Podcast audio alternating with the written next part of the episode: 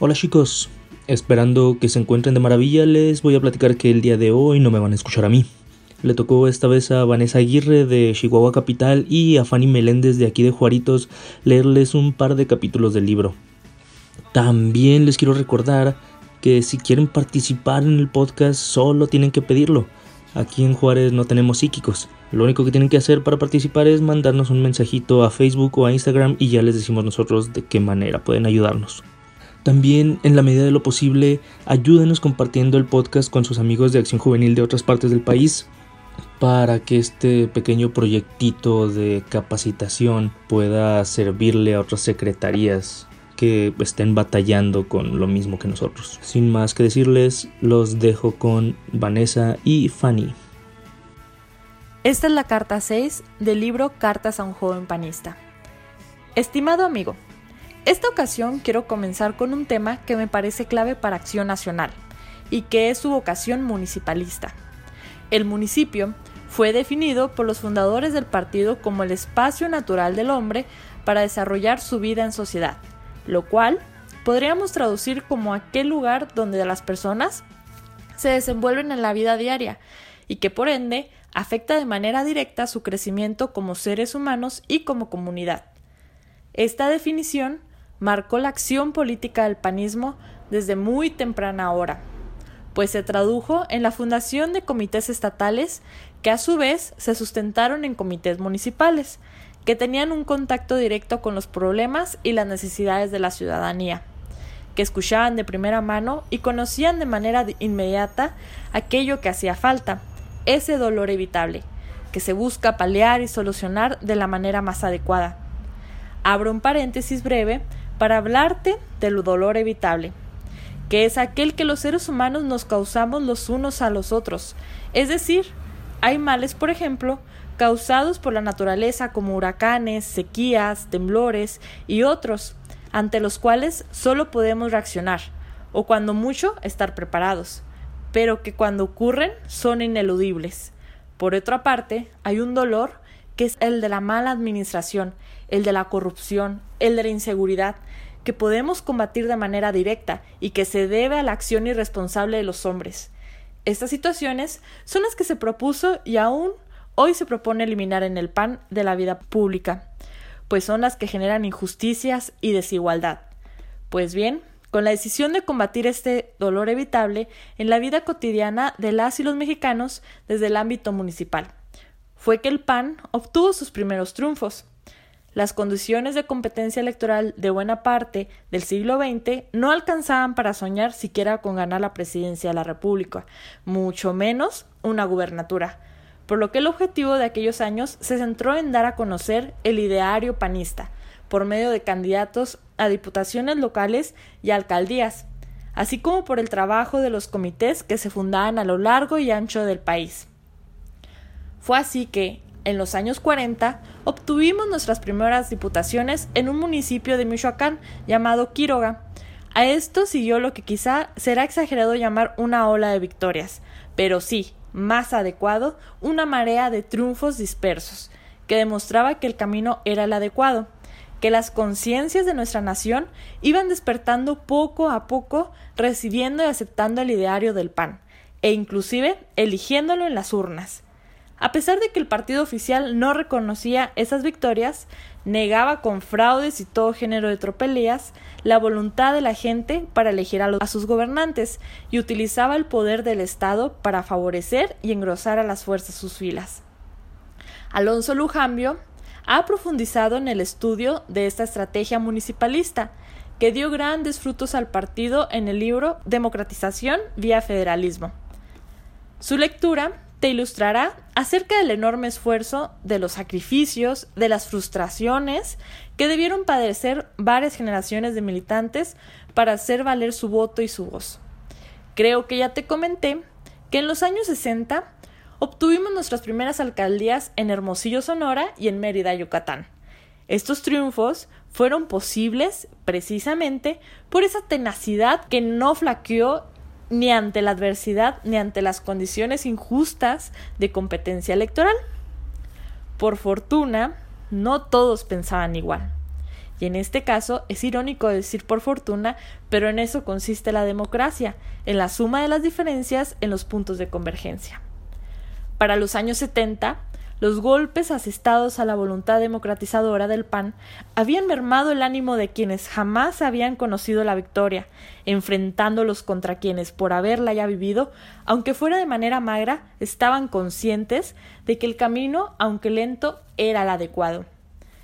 Estas diferencias llegaron hasta la Convención de 1976, cuando se discutió sobre si se participaba en las elecciones a la presidencia de la República, o si el partido debía abstenerse a presentar candidato y con ello deslegitimizar o se intentaba un proceso electoral que de antemano se sabía amañado. Fueron tres días de discursos a favor y en contra de una y otra postura, que a la postre terminaron en una ruptura que hirió de gravedad al partido. Sin embargo, el talento de la gran personalidad que fue Efraín González Morfín, como presidente nacional, logró limar asperezas entre quienes decidieron permanecer en el partido y acatar la voluntad de la mayoría. A mi entender, la lección principal de este episodio es, una vez más, lo complejo que es vivir la democracia, digamos, hasta sus últimas consecuencias.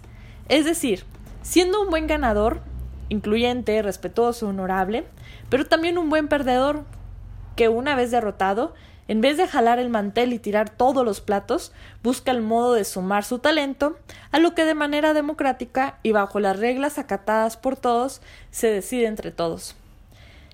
Esta, me parece haberte escrito ya, es la fuerza de la democracia, la que nos ha hecho un partido unido que no somete la opinión de nadie, porque sabe escuchar todas las voces y erigirse como una sola voz articulada, por acuerdo común. Esa voz es la que grita en las campañas, la que suena en los mítines, la que sale a pedir el voto de la ciudadanía, porque antes ya supo organizarse para hacerlo como una sola fuerza.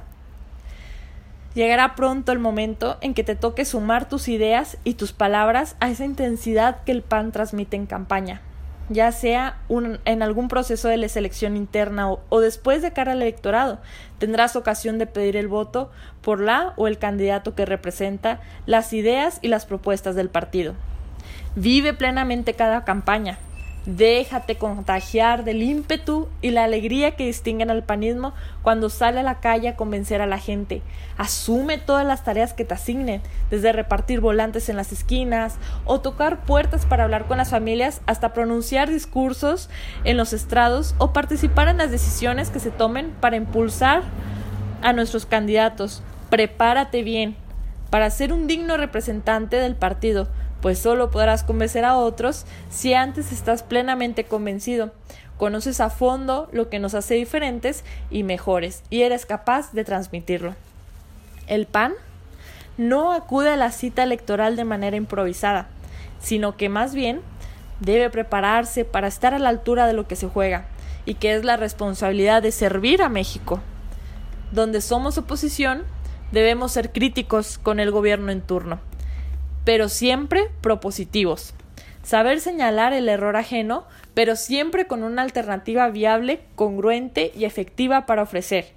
Donde somos gobierno, las campañas son ocasión para refrendar nuestro trabajo y demostrar que votar de nuevo por el partido es sinónimo de continuidad de una buena forma y atinada de ejercer el poder y el servicio público. Un mal gobierno que quiere solucionar todos sus años de omisiones en los meses de campaña suena falso, sin crédito y mentiroso.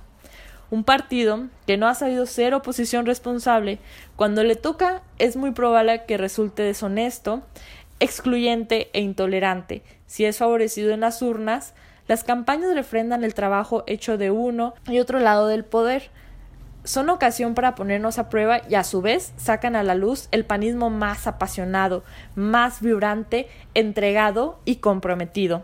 Durante las campañas verás espectaculares con fotos y eslóganes de nuestros candidatos, anuncios de radio y televisión y en suma una serie de herramientas que buscan dar a conocer y obtener el voto.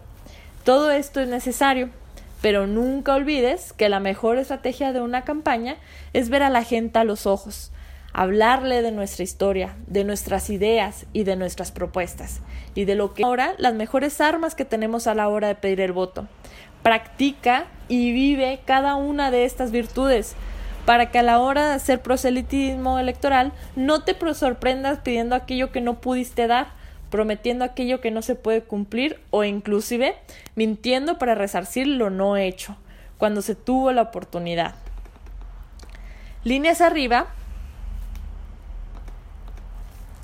Líneas arriba, arriba te hablé muy de paso del término oposición responsable y creo que debería detenerme un poco más en este tema, para no abrumarte ni resultar tedioso. Será el tema con el que inicie la próxima carta. Por ahora, me despido, recordándote que el corazón panista late más fuerte que ninguna otra parte en la pasión de los jóvenes. Contagia esa pasión, vívela, a circular, como dijera Castillo Peraza, esa sangre hasta el último rincón del partido. Hasta la próxima. Estimado amigo, es muy probable que mucho de lo que hemos comentado en esta correspondencia respecto del partido sea desconocido. Como bien comentas en tu carta más reciente, incluso por algunos de nuestros candidatos y representantes.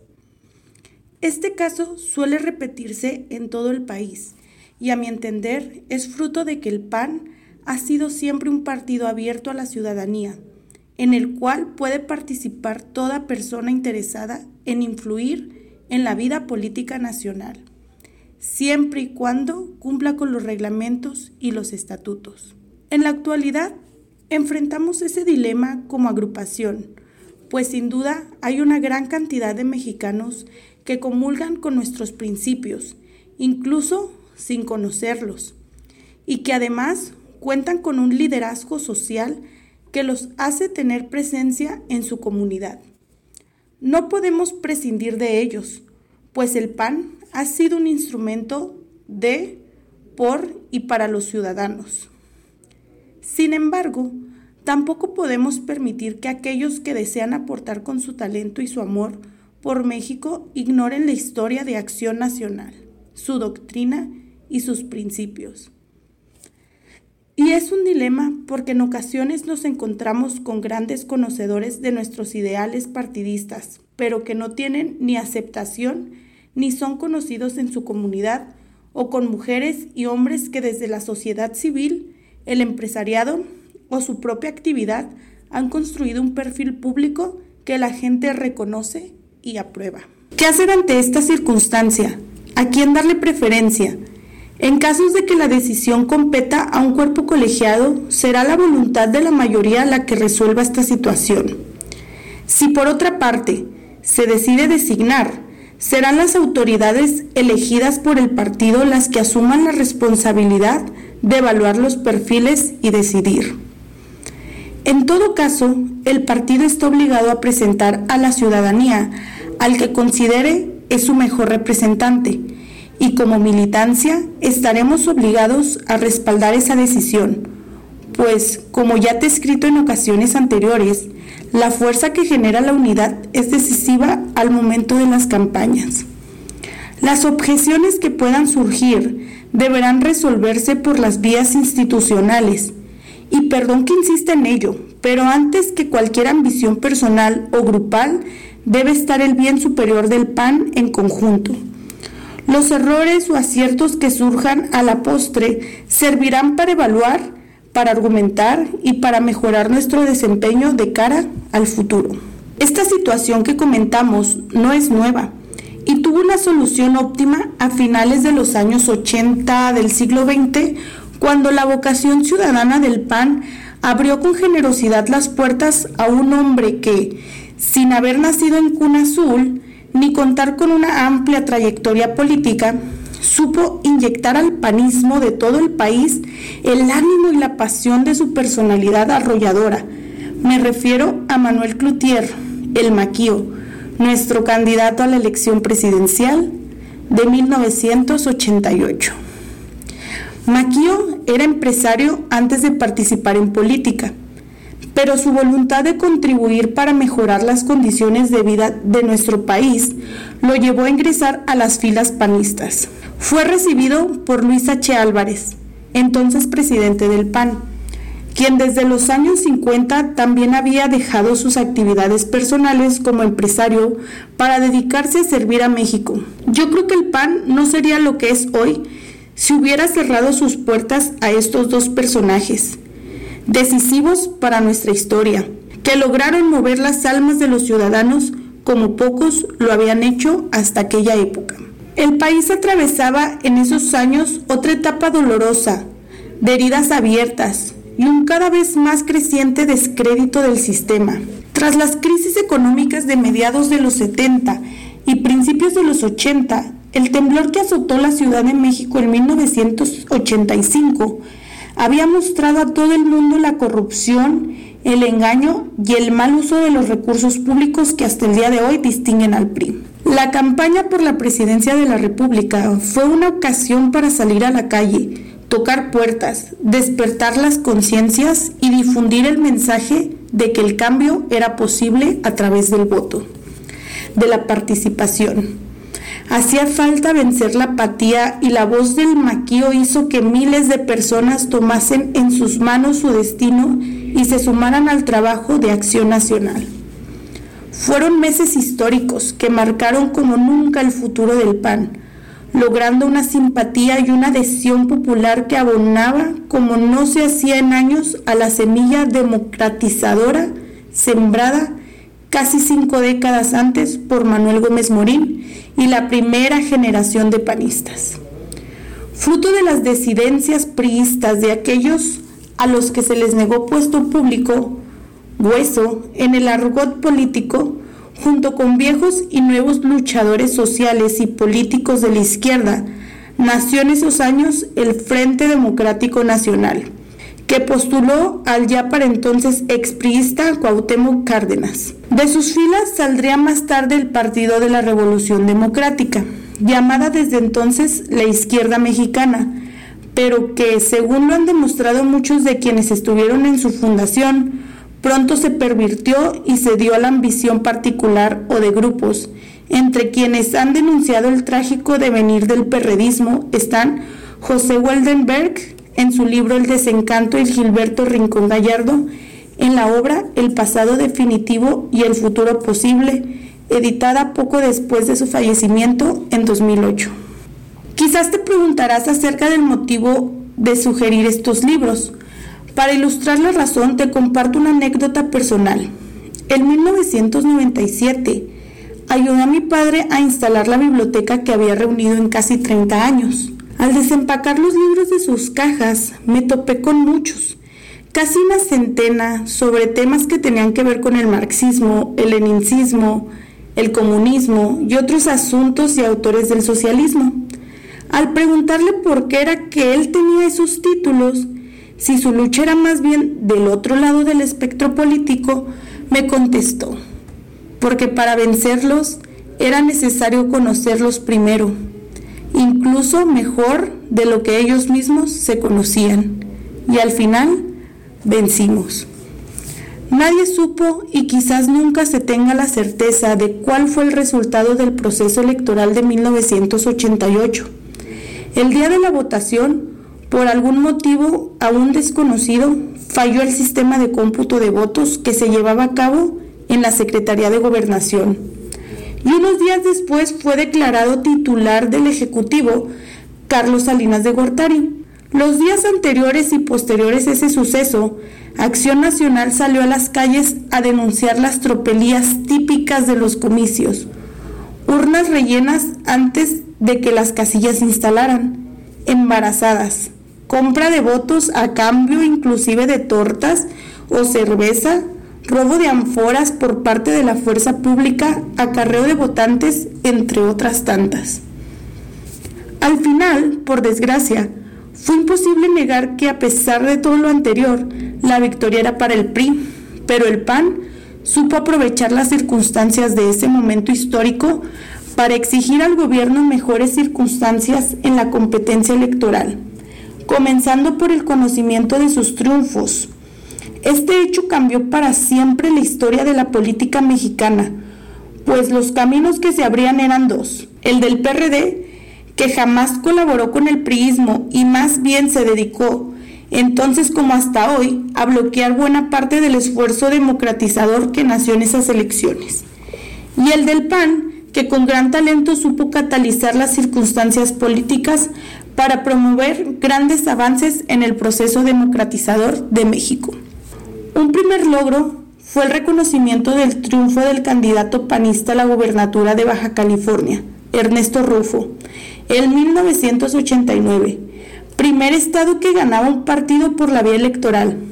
La prudencia, la reflexión y la paciencia que no se dejó llevar por la escaramuza postelectoral que proponía el PRD daban al PAN la posibilidad de gobernar un estado del norte del país. Pocos años después, en 1992, luego de una heroica campaña en la que los panistas demostraron el poder de la resistencia civil, que enfrentó con valor, determinación y coraje incluso al ejército, Francisco Barrio ganó la gubernatura de Chihuahua. Eran sin duda tiempos muy lejanos a los que hoy nos tocaba vivir. Los partidos no contaban con financiamiento público y obtenían sus recursos de donativos, rifas y otras estrategias diseñadas para hacerse el dinero que se requería para realizar una campaña. Cada victoria había que defenderla incluso poniendo en riesgo la vida y cada derrota golpeaba el ánimo de una ciudadanía que se sabía traicionada y robada por sus propios gobernantes. No había recursos para pagar a casi nadie y no obstante el voluntariado que era capaz de convocar el panismo, sus candidatos y sus ideales superaba con creces las expectativas del propio partido. No se retribuía a representantes de casilla y sin embargo ahí estaban miles de mujeres y hombres a la espera de defender el voto. Hay mucho que aprender de las decisiones tomadas en esa época y las consecuencias que trajeron casi siempre positivas y que fueron clave para la transición a la democracia, no solo por los triunfos en las gubernaturas, sino también por las alcaldías y las diputaciones que se fueron obteniendo con sacrificio, con gran esfuerzo y una conciencia cívica que el PAN logró despertar entre las y los mexicanos. Las historias de los protagonistas, cuando tengas ocasión de leerlas o escucharlas, seguramente te enchinarán la piel y quizá habría que preguntar cuántos de los que están ahora tendrían la disposición para entregarse a una causa como lo hicieron los panistas de ese tiempo. Llegaba la última década del siglo XX y con ella un giro inusitado en las actividades del PAN a nivel estatal y nacional, pero de eso te contaré a detalle en la siguiente carta. Hasta la próxima.